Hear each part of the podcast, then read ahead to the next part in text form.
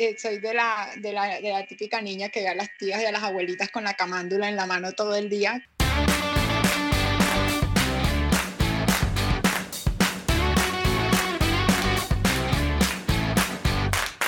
yo soy la mujer más tímida y a la misma vez tan espontánea en el mundo. Yo soy estudiante, activa todavía. Nos llamamos Trinovio Perfecto desde que salimos juntas, desde que somos amigas.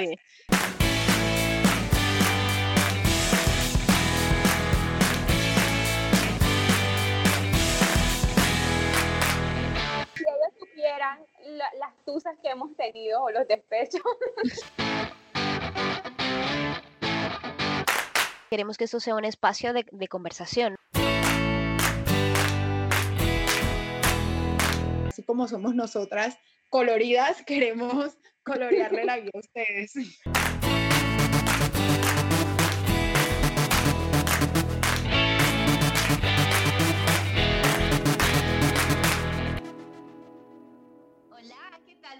Noches, buenas tardes y buenos días a todos los que se conectan en este momento a, seguir a estas chicas que están un poco locas porque, mm, no sé, les ha dado por invitar a dos personajes que la verdad a mí me están causando mucha curiosidad. Y yo creo que ustedes también, así que se lo voy a presentar sin más preámbulos. Son dos psicólogas clínicas, una está un poco lejos, bastante distante de, de tanto de mí, que estoy aquí en Europa como de las chicas. Lady, bienvenidísima a este espacio. Ella es una psicóloga clínica, está mm, trabajando en todo el tema asociado a, a la depresión, la ansiedad, eh, la angustia, ¿no? Y bueno, también de la mano tenemos a una chica súper especial Luz Karime. Ella eh, está también trabajando este tema y dejemos más bien que ella nos cuente un poco, bueno, cómo podemos abordar estas temáticas que después del COVID han sido aún más remarcables y que han afectado tanto a, tantas personas. Bienvenidas, Luz Karime y, y Lady. A falta de una invitada tenemos dos. sí, exacto. Chicas, bienvenidísimas ustedes también. Muchas gracias.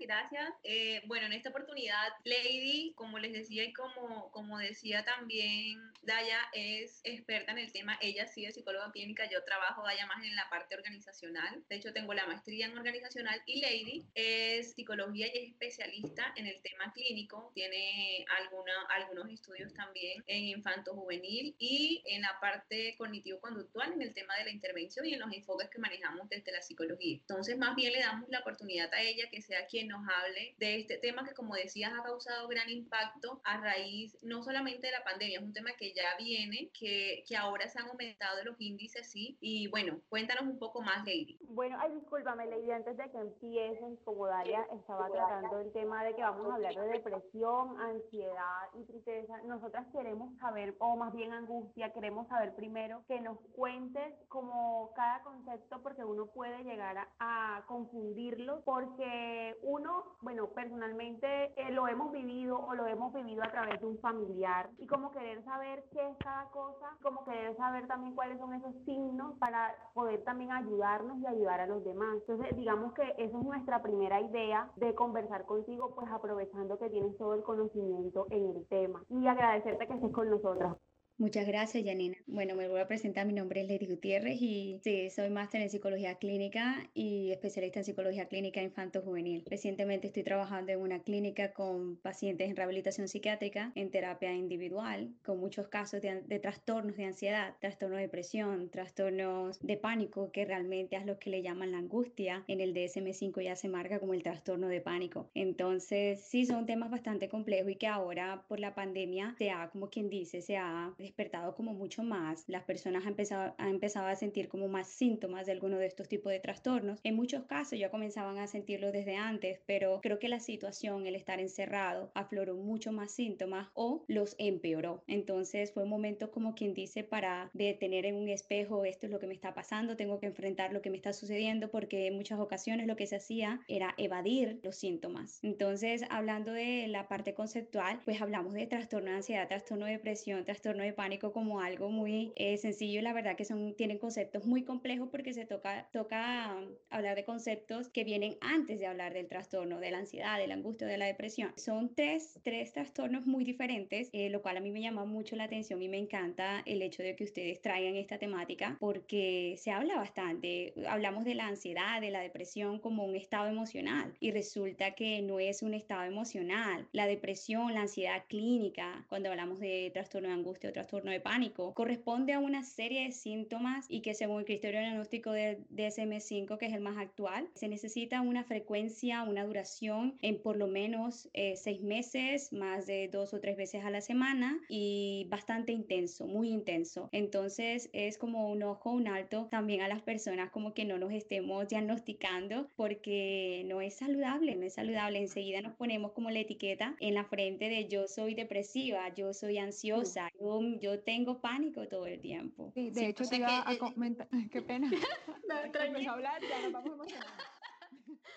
Es que de hecho te iba a decir eso porque suele pasar mucho que una persona, bueno, tiene un cierto estado de tristeza y la primera expresión y se ha puesto súper de moda es estoy deprimido. Y así como tú lo hablas. Tengo la depre. Sí, tengo la depre. Y así como ella dice y habla de trastornos, es como importante meternos en la cabeza de que esto que estamos hablando es una enfermedad. Entonces tenemos que verlo de esa manera y no como un estado anímico, ¿cierto? Porque es como lo que se confunde y como lo que nosotros mismos nos estamos educando y le estamos haciendo creer a todo el mundo que es a tener angustia, tener ansiedad, que ahora me entero que es la ansiedad la que es pánico o la angustia. Eh, la angustia es trastorno de pánico, según okay. el trastorno de pánico. Ok, entonces tengo un trastorno de pánico que, es, que se traduce a lo que uno dice que tengo angustia, tengo ansiedad o estoy en la depresión, como dice Daya. Exactamente, tienes mucho la razón. Es, es increíble cómo a veces no, no nos referimos de la manera adecuada y sabes que tiene que ver mucho eso la inteligencia emocional. Yo por eso siempre hago psicoeducación a todos mis pacientes, inicialmente sean terapia grupal, individual, lo que sea, y hablo siempre de la inteligencia emocional, porque es que tenemos tan un vocabulario tan corto de las emociones que por eso hablamos de depresión y de ansiedad. Cuando lo que estoy es triste, cuando lo que estoy es enojada, estoy asustada, tengo miedo, estoy frustrada, tengo estrés, etcétera. Hay una lista, si tú te metes en Google y tú colocas una lista de emociones nada más y perfectamente te pueden aparecer unas mínimo unas 40 emociones. Y hablamos nada más más de las seis básicas, de las básicas primarias y nos pasamos a mencionar que nuestro estado emocional es un trastorno, lo cual es bastante delicado y por eso lamentablemente se le quita la importancia de la psicología clínica o de la psicología en general, el padecer alguna enfermedad de trastorno emocional, que es cuando estamos hablando de trastorno del estado anímico, que es lo que hablamos de angustia, o trastorno de pánico, trastornos depresivos y trastornos de ansiedad. Ahora que estás hablando sobre lo delicado que es auto autodiagnosticarnos y a veces lo hacemos incluso en broma y tal. Pero creo que ahí también es importante que nos haga saber cuáles son las consecuencias de manejar ese lenguaje, ¿no? Porque entiendo también que a través de las palabras y a través del lenguaje también vamos formando como una conciencia psicológica o decirlo de alguna manera, ¿no? A la que no, casi nunca le prestamos atención. ¿Cuáles pueden ser como esas consecuencias de, de no tener este conocimiento y estar autodiagnosticándonos sin saber, ¿no? Bueno, yo creo que hay muchas. Una de las principales es que minimizamos la conceptualización y la complejidad de un trastorno, que como dije al principio no es un estado emocional, no es algo de ahora, es un trastorno, como dije, es un conjunto de síntomas que cada uno se diferencia de otro. O sea, cuando estamos hablando de estos tres, son muy diferentes, sobre todo de la depresión, hablando de trastorno de pánico y trastorno de ansiedad, ya que con el trastorno de ansiedad y con el trastorno de pánico hay pánico, hay crisis de pánico, no en todos los casos. Y de la ansiedad hay muchos tipos de ansiedad, así como de la depresión hay muchos tipos de ansiedad, de depresión, perdón. Pero para llamarlo depresión o ansiedad, o para llamarnos a nosotros mismos que yo soy depresiva, que tengo la depre, que tengo todo esto, inmediatamente uno piensa, ok, esta persona necesita una atención inmediata y no necesariamente tiene que ser así, no siempre tiene que ser así. También nosotros tenemos que aprender a autorregularnos, a saber cómo gestionar nuestras emociones y a comprender que está bien que yo me sienta como me siento. Ahora actualmente hablando de la pandemia, o sea, hay muchas personas que han perdido familiares, que hemos estado en situaciones de demasiado miedo porque alguien se enfermó, porque alguien alguien se nos vaya a enfermar. Entonces, ese miedo no está mal, este miedo tengo que aprender a, aceptarlo y a validarlo y no decir estoy ansiosa, porque cuando yo digo estoy ansiosa, aunque no esté ansiosa, inmediatamente, o sea, mi mente va a empezar a trabajar y me voy a poner ansiosa. Voy a empezar a tener palpitaciones rápidas, voy a empezar a tener hiperventilación, un poco de sudoración, nerviosismo y todos los criterios que vienen dentro de la ansiedad como tal. Entonces, cuando yo acepto que yo tengo una emoción porque es válido, es más fácil saber cómo manejarlo. Entonces, esa es la primera consecuencia. Le quitamos la importancia a la emoción y normalizamos que está bien sentirse deprimido, que está bien sentirse ansioso, cuando no debemos normalizarlo. Primero, no se debe normalizar, pero esta es la gran diferencia de los trastornos y las emociones. Y no se debe hablar de la ansiedad como una emoción, ni la depresión como una emoción, así como de la angustia. Yo puedo estar preocupada, pero no necesariamente tengo un trastorno de pánico. Estamos hablando del pánico. El pánico es, lo creemos como si fuera solamente miedo, y es más que miedo. Entonces, es como un llamado al, al vamos a tener un poco más de inteligencia emocional, porque eso también me va a permitir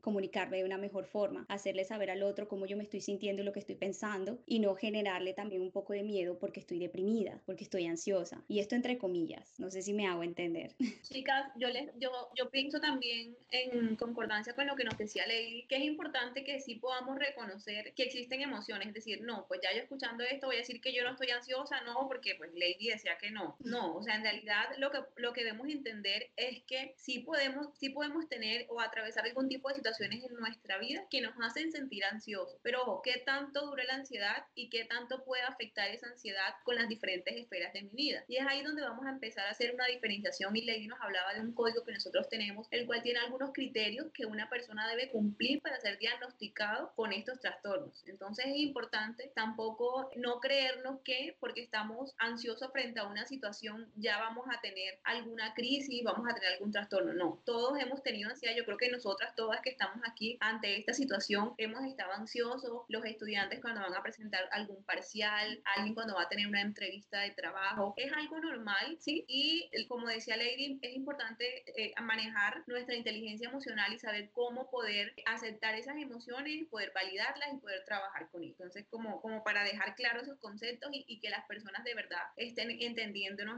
este tema tan importante, que puedan también realizar ese proceso de concientización de que no, no porque esté triste, no. Si, si Lady nos cuenta al menos dos de los criterios diagnósticos para una depresión, se requiere, sí, sí se requiere una tristeza, pero es una tristeza que dura un tiempo determinado y que te impide realizar diferentes actividades de tus esferas. Y tú estás triste y puedes ver Netflix, tú estás triste y puedes hablar con tu mamá, tú estás triste y puedes hacer actividades de tu vida cotidiana. Exacto, pero esto también depende. Yo creo que aquí es como, es demasiado, porque es que cada persona es diferente, aunque sea el mismo diagnóstico. O sea, te digo, yo tengo actualmente casi 30 pacientes y de ellos, por lo menos el 60% tiene trastornos de ansiedad. Cada uno es muy diferente al otro y son personas latinoamericanas. Eso te iba a decir. Son porque, muy diferentes bueno, y lo viven de diferente. ¿sí? Eso te iba a decir, pero no sé si primero Yanina te va a hablar porque ahorita no dijo algo antes de que yo interrumpa, Nina. Dale, Nina.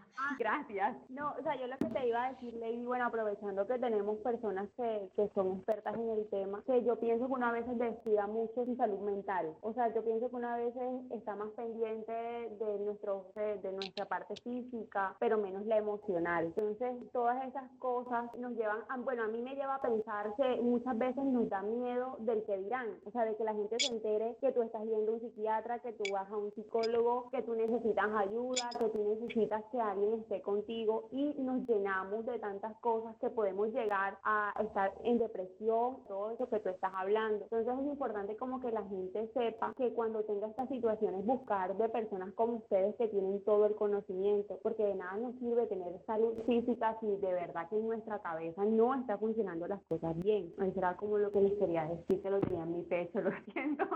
Sí, bueno, y, y yo te quería decir era eso, que a veces hay, como todos los pacientes, o somos diferentes cuando uno puede decir, hombre, esto que yo siento o esto que yo vivo definitivamente requiere ayuda. Te lo digo porque, bueno, quizás hay diferentes episodios de la vida de uno que le hacen sentir cosas que uno sabe que están relacionadas a eso, como a la mente, como a la cabeza, como que uno no se siente bien. Y pienso, en porque lo hemos hablado mucho en trinomio de las tusas, cuando la gente termina con alguien y vive ese estado en el que no se sabe si lo que tienes es depresión, si lo que tienes es angustia, si lo que tienes es ansiedad. Ahora que tú hablabas, perdón. Hablamos ahí del duelo, realmente. Exacto, duelo, exacto, está viviendo un duelo. Entonces uno ahí como que no identifica y tú ahorita decías y yo como que estaba relacionando la emoción con el trastorno, como que depresión con tristeza, angustia con miedo ansiedad con nervios, estoy equivocada, fue como la relación que hice de cada uno y quisiera como que miráramos eso, cuando uno puede decir, hombre, esto no está bien. Por lo menos en mi, en, quiero hablar de título personal como para tentar alguna base. A mí me pasa mucho y no sé si es, creería yo ahora que es pánico, estoy llegándome, como ese, esa sensación que uno tiene del miedo, ¿no? A, a las cosas que pueden y como que uno siente que esto que hice va a tener esta consecuencia y ahora va a pasar esto y siente uno ese hueco. Yo siempre le he hablado que es un hueco, un vacío que uno siente por dentro, como en el estómago. Es uno dice, tengo angustia, estoy angustiada, qué angustia tan horrible la que tengo. Y ahora tú dices que, que se está ese trastorno categorizando como pánico, ¿cierto? Entonces, ¿en qué momento uno puede decir eso, por ejemplo, que yo estoy poniendo de ejemplo, que yo siento ese vacío, ese hueco en el estómago, yo puedo decir, esto es un trastorno y necesito ayuda o necesito buscar un psicólogo, un psiquiatra que me ayude con esto? Ok, para darte cuenta sobre todo, mira, yo recomiendo principalmente terapia para todo. Siempre te lo voy a decir porque soy terapeuta. Entonces, no te voy a decir, espera que ya estés al borde cuando ya te vas a tirar al abismo para buscar un terapeuta, no. Es más, yo soy de las que recomiendo que si te vas a casar, antes de que te cases, ve a terapia. Si te casas y cualquier problema, ve a terapia. Antes de que tengas hijos, vayas a terapia. Todo. Entonces, cuando es necesario, cuando yo creo que ya debería ser urgente ir al profesional, es cuando lo que tú estás viviendo te imposibilita disfrutar tu vida, ser feliz. No te está permitiendo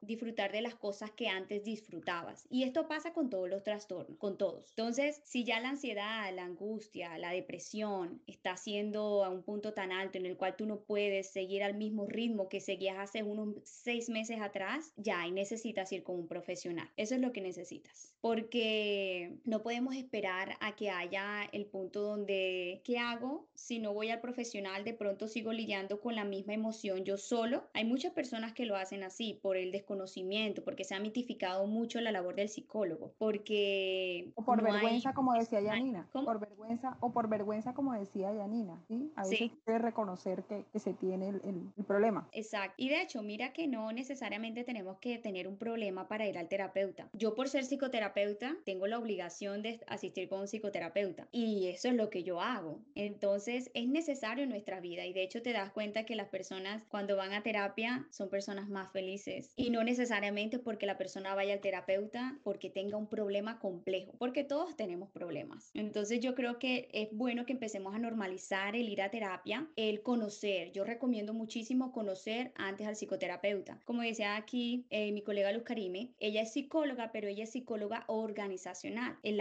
el área donde ella se desempeña es totalmente diferente a la mía. O sea, yo no voy a saber lo que ella hace en su área. Entonces, es muy importante que antes de asistir a terapia, de buscar ayuda, sobre todo hablando de depresión, angustia, de, las temáticas como tal estamos hoy aquí, hay que buscar un terapeuta clínico. Tienes que ir con un psicólogo clínico. Entonces, lo que yo recomiendo es busquen el número de licencia, de dónde es que estudió este psicólogo, si tiene los conocimientos básicos, porque todos los psicólogos clínicos tienen por obligación que tener una licencia. Lo otro es mirar de pronto si tiene un poco de recorrido, de experiencia, no necesariamente porque todos empezamos por algún punto, pero siempre hay que buscar, preguntarle al psicoterapeuta cuál es la corriente que maneja, investigar un poco. Luz Karim me mencionaba al inicio que yo soy cognitivo-conductual y esa es mi área, es un poco más científico y es lo que hoy en día tiene más pruebas de buenos resultados con la depresión, sobre todo la depresión mayor y los trastornos de ansiedad, específicamente con el trastorno por estrés postraumático, que es un trastorno de ansiedad. Entonces, es eso, como averiguar, averiguar un poco más. Si sientes que tu vida ya no está más, de que ya no puedo más, de que hay algo que está ocurriendo, que me, no me deja dormir, que hago muchas cosas y ni siquiera me siento feliz por nada y llevo muchos días con esta sensación, todo me incomoda, es necesario acudir a un psicoterapeuta. Yo creo que aquí, así como hablaban al principio, aquí hay una parte que es muy importante en todos los trastornos y yo siempre hablo de los factores de protección. Y siempre en los factores de protección hablamos de lo que es obviamente nuestra familia, nuestros amigos y nuestra parte espiritual y o religiosa. Entonces, aunque yo no trabajo de mano con la parte religiosa, siempre es un área que protege al paciente, porque siempre se trabaja de mano de la religión. Ayuda muchísimo, ya que es, sabes, es la religión es lo que nos genera pensamientos positivos, nos ayuda a generar pensamientos positivos, a tener fe, a tener esperanza, a querer salir de donde estamos, por así decirlo de una manera. Entonces, nos ayuda. Muy importante tener esta parte también mucho de mano, pero acudir al, al profesional cuando sea necesario, cuando yo veo que todo lo que he hecho ya no me ha ayudado, no he podido salir como de donde estaba estancado. Ladies, súper, muchísimas gracias. De verdad que bueno, bueno, el tiempo no alcanza para hablar tantas cosas que quisiéramos decirte y contarte, pero para cerrar, eh, quisiera resaltar dos cosas. Una, lo que acabas de decir sobre los factores de protección, porque creo que a veces los descuidamos y no somos conscientes de lo importante que es para nosotros, por ejemplo, acabas de decir la familia, ¿cierto? Y esto que, que ya es la vida espiritual que también se descuida, no necesariamente con pertenecer a una religión, sino de verdad nosotros como que entrar en nosotros mismos y hacer esa, ese trabajo eh, de, de conocimiento de nuestra alma, ¿cierto? Entonces, eso para resaltarlo. Lo segundo que quiero resaltar es lo que acabas de decir de tener un psicoterapeuta. Yo creo y toda la vida ya pensé, cada persona debe tener un abogado. Todo el mundo debe tener su abogado de confianza, pero a mi trinomio perfecto me ha enseñado que también debe tener psicólogo de cabecera. O sea, qué impresión todo lo que hemos aprendido con los invitados que hemos tenido y lo que tú estás diciendo es verdad, deberíamos tener terapia para tú. Y eh, bueno, quisiera que al cerrar nos comentaras un poco como, ya se nos, porque de verdad aquí me están haciendo señas así como que Mayra. Ya, Mayra, pero lo, que, lo quiero tocar porque Dayana nos estuvo contando de los índices tan altos que hay de suicidio en este momento en España y es algo que vemos que ya es el extremo al que se puede llegar cuando estos trastornos no se miran a tiempo, no se trabajan a tiempo. Y quisiera entonces que antes de que te despidas de nosotros cerremos dando un poco de conciencia al público que nos está escuchando de que debemos de verdad revisar y tratar eh, estos trastornos y mirar si necesitamos esa ayuda. Total. Eh bueno, así como ya lo dijo en España, en el mundo entero, subió la tasa de, mortalidad, hablando en el caso de los suicidios, eh, subió bastante en el último año y esto tiene que ver muchísimo con la ignorancia que se le ha dado a la salud mental. Hay que acudir más al profesional en salud mental. Eh, nosotros, como ciudadanos, como familiares, como amigos, como hermanos, como tíos, como lo que sea que seamos, tenemos que estar más pendientes de la persona que está a nuestro lado. Tenemos que aprender a aceptar y a validar lo que el otro siente. No decirle que deje de llorar cuando sea necesario, que no deje de sentir eso que, siente. Hay que escuchar al, de, al otro, hay que brindar apoyo, hay que brindar ayuda cuando sea necesario. Y a ti, si estás sintiendo algo, al quien, quien sea, donde estés, busca ayuda. Es muy necesario. Así sea que te toque ir al padre de la iglesia donde estés, acudir al amigo que nunca habías acudido, tienes un amigo que es profesional en psicología, acude a estas personas, porque sí es, yo creo que sí es muy necesario que se aborde también desde los colegios, desde la infancia, a los padres, hablarle muchísimo de la regulación emocional, de inteligencia emocional como tal para que disminuyamos los casos de, suicidio y así también de los trastornos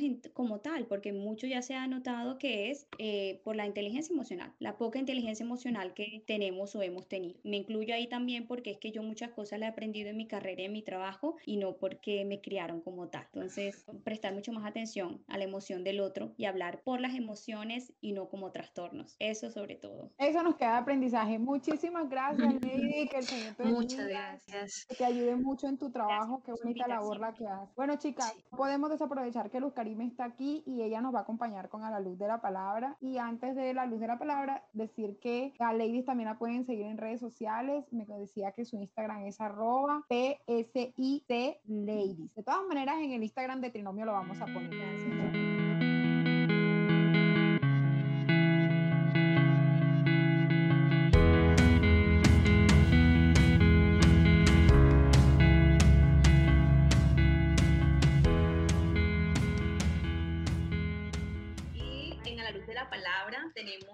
A compartir para ustedes una palabra que está en el Evangelio según San Juan, capítulo 16, versículo 33. Y la palabra nos dice, os he dicho estas cosas para que tengáis paz en mí. En el mundo viviréis atribulados, pero tened buen ánimo. Yo he vencido la muerte. Palabra de Dios, te Señor. Qué palabra tan precisa para este tema que vivimos hoy. Es importante que a pesar de todas las situaciones que podamos vivir, situaciones difíciles con el tema de la pandemia, situaciones a nivel familiar, económico, sabemos que cada uno vive sus situaciones, que cada persona lleva su cruz. No pierdan la fe. Dios puede sostenernos. Si Dios ha vencido el mundo, ¿cuánto más no puede vencer cada uno de los problemas que tú estás viviendo en estos momentos? Por eso en estos momentos yo te digo que tengas confianza, que no dejes de creer, que no pierdas esa fe, que no pierdas la esperanza, porque a pesar de todo lo que está pasando, tendrá solución. Recuerda que la misericordia de Dios es infinita y que sus promesas y sus misericordias se renuevan cada mañana.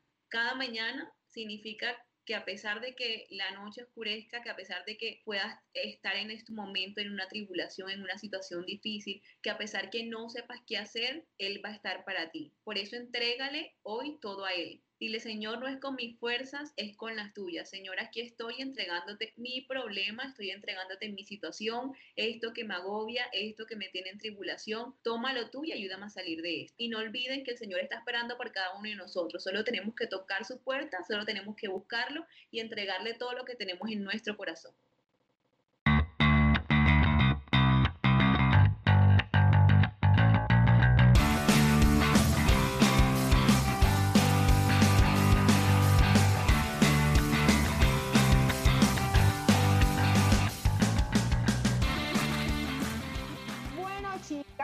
Y la vaina loca de esta semana va con el patrocinio de la Sinfónica del Caribe colombiano.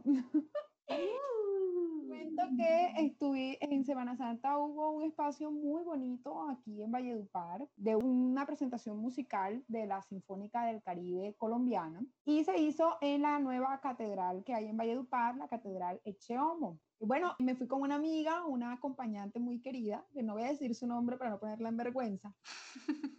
Ella estaba encantada con el director de orquesta, estaba fascinada, le parecía divino, le tomaba fotos, acercaba el zoom, mejor dicho, estaba el, el muchacho simpático, cada quien en sus gustos, ¿no? Muy simpático. Amor platónico, a primera Para vez. que digo que no, sí, sí, y en medio de bromas O sea, de- le, le estabas diciendo feo. Porque cada quien tiene su... No, no, no, no, tiene lo suyo el muchacho, no voy a decir que no, muy simpático. Ahora lo haré seguidor. Dios mío.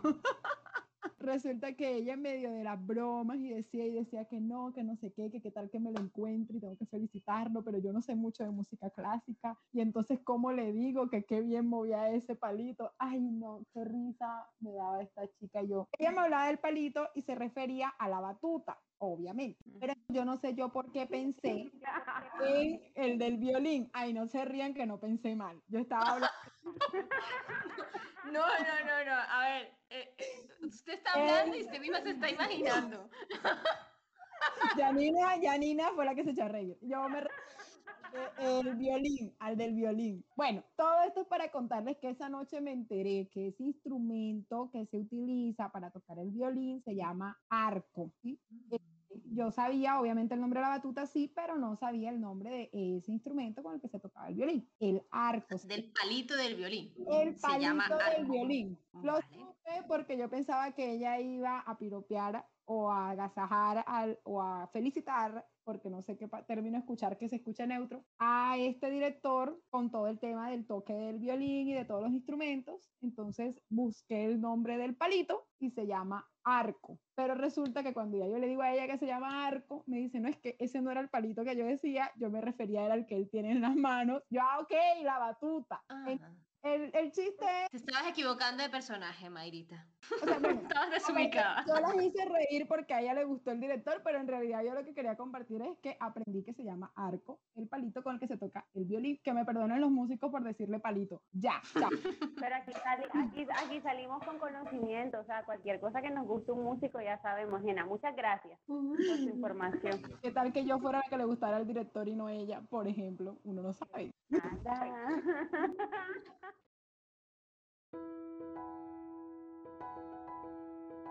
Padre amado, te damos gracias por esta nueva oportunidad de estar aquí. Padre amado, hoy te quiero pedir que bendigas la vida de Mayra, la vida de Yanina, la vida de Dayana. Bendice su vida, cada uno de sus propósitos, sus planes. Bendice este espacio que está dedicado para que muchas personas te conozcan a ti, Señor. Gracias, Padre Santo, porque ellas han tenido esta iniciativa. Padre amado, hoy te queremos pedir por cada una de esas personas que en estos momentos está viviendo situaciones de ansiedad, dificultad, angustia. Todas estas personas que tienen trastornos, enfermedades mentales, que no saben a quién acudir, que seas tú, Señor, enviando Espíritu Santo sobre ellos, llenándolos de sabiduría, discernimiento para saber actuar. Te pedimos, Señor, que ellos te busquen, que se acerquen cada vez más a ti tú en esta noche, en este día, en esta mañana estás escuchando este espacio y tienes algún problema, pide ayuda. Siempre habrá una persona, una mano amiga dispuesta a ayudarte. Aquí estamos nosotras dispuestos a acercarte más a Dios. Está Dios más cerca de ti cada día. Hay profesionales que están dispuestos a ayudar. Bendice la vida, Señor, de todos nuestros oyentes, de todas las personas que nos siguen. Todo esto, Padre amado, te lo pedimos en el nombre de tu Hijo amado. Amén y amén. Amén. Amén. Amén. Muchas gracias, Luz Karime, por acompañarnos primero y también por habernos presentado a Lady, que nos ayudó mucho con este tema. Yo creo que aquí todas salimos con ideas de buscar nuestro propio terapeuta. Creo que eso es súper importante. Por favor, nos cuentas cuáles son tus redes sociales y Luz Karime para empezar a seguirte y también las personas que nos siguen se puedan pues, asesorar contigo porque tú eres psicóloga organizacional, creo que nos decías en principio. Sí, sí, de Sí. Pueden Que yo dije que era clínica y nada, Sí. más, más- Está un poco desorientada, perdona, la- Luz Karime. Diana siempre prese- presenta mal a la gente, la pone. Y, ya, ah, Ahora menos mal que no. Ahora dice que, que Lady es de Washington, Lady es de Eh, eh, ese es- esa, es mi esa es mi marca personal, Mayrita, por favor. Ese O es un sea, dato estoy importante. construyendo mi marca personal en el podcast. Sí, chicas. Bueno, les cuento que pueden seguirme en mis redes sociales, arroba psi-luz Hernández. Ahí también les comparto como algunas recomendaciones y tips. Yo soy psicóloga organizacional y me gusta mucho también el tema de las redes y ahí estoy como compartiéndoles información. Eh, a la orden, cuando necesiten, también estaré con ustedes apoyándola en los temas que ustedes dispongan. Gracias a ustedes por este lindo espacio y las felicito. Excelente trabajo. Gracias, qué linda. Nos aprovecharemos de tu ofrecimiento. Y por último, pero no menos importante, y hoy estoy muy contenta porque ya sé algo, que es en las redes sociales de Trinomio. Quiero pedir disculpas en los episodios anteriores, es arroba trinomio perfecto guion al piso 3. ¿Quién me dice que no? ¡Oh! ¡Bravísima! Después de un año, qué bien. Ay, Dios mío, no me sé la mía, lo siento. Bueno, gracias por acompañarnos y los esperamos en el próximo episodio. Chao, chicas. Hoy una nueva oportunidad. El ayer es pasado, el mañana es futuro y todo lo que tengo hoy es un día más para conocerte un poco más. Para andar de tu lado, agarrado a tu mano, sin miedo a este mundo. Y viviré cada día como si fuera el último. Disfrutaré cada día como el primero. Todo lo que soy cada mañana. De que sale el sol en mi ventana. Voy a buscarte, encontrarte en tu recostarme, mirarte, abrazarte, mi vida regalarte y cada día empezar de nuevo. Voy a seguirte, amarte, vivir para adorarte, en tu cruz renovarme y seguirte sin cansarme